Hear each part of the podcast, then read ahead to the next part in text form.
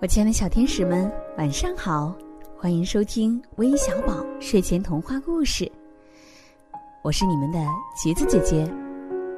今天让我们一起来闭上眼睛，听听冬天的样子。小熊冬眠之前问小兔：“我从来没有睁开眼睛看过冬天，你说冬天是什么样的呀？”小兔笑了，呵呵，冬天就是冬天的样子呀。没关系，我把冬天画下来，等你春天醒来的时候，我就给你看。第一片雪花飘下来，小熊冬眠了。小兔先把雪花画下来，那种五个角的花朵，飘到脸上凉凉的。要是夏天也有的话，那就更好了。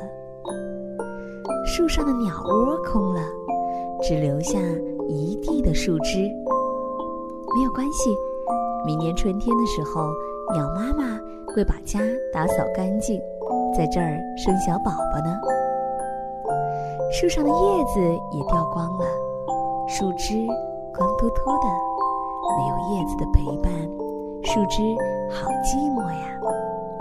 它也盼望着春天快点来。没有草地的草地上堆着一个大大的雪人，肯定也是哪个小伙伴在家里待不住了，跑出来堆的。哼哼，画给小熊看，他一定不知道是什么东西。冬天要找到花可真不容易啊，但还是有的。在山脚下闻到淡淡的清香，就开着梅花。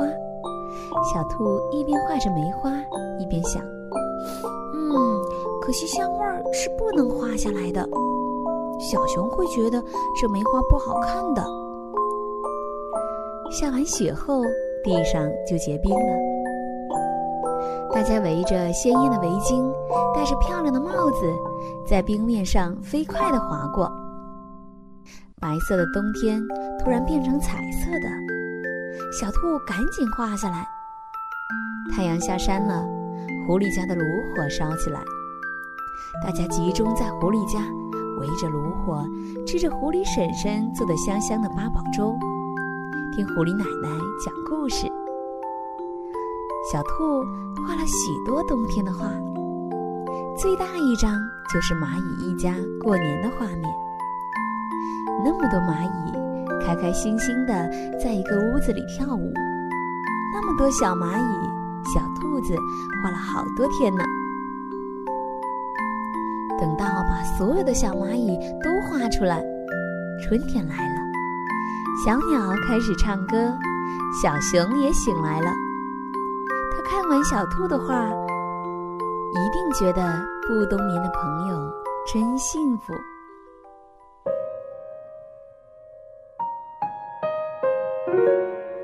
亲爱的小朋友们。冬天是美丽的，现在我们处的季节正好是深冬。只要你有一颗善于发现美丽的心灵，四季都是美丽的，不妨出去看看吧。亲爱的小朋友们，今天的故事就到这里了。最后要感谢点播我们故事的小朋友，来自乐清的倪一涵。